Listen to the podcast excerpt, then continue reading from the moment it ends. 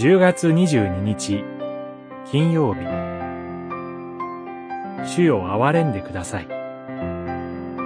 詩編123編。私たちを憐れんでください。主よ私たちを憐れんでください。私たちはあまりにも恥に明かされています。123編、3節教会の歴史の中で、絶えず歌われてきた賛美の歌に、キリエ・エレイソンがあります。いろいろなメロディーで歌われましたが、言葉は同じです。主よ、憐れんでください、を意味します。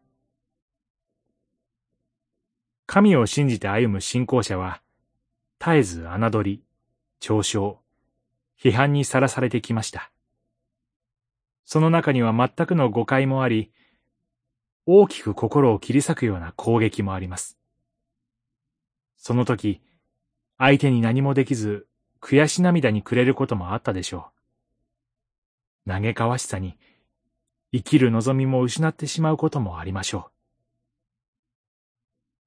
そのような神の民を支えてきたものは、祈りです。それは、叫びに近い祈りではありました。主よ、私を憐れんでください。ただそれだけしか言葉になりません。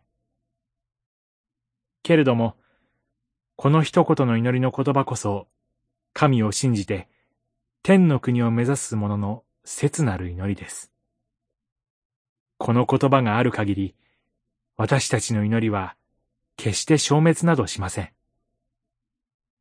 私たちは、どんな悲哀の中でも、キリエ・エレイソンと祈る特権、まさしく、天の国を憧れる者の特権を与えられています。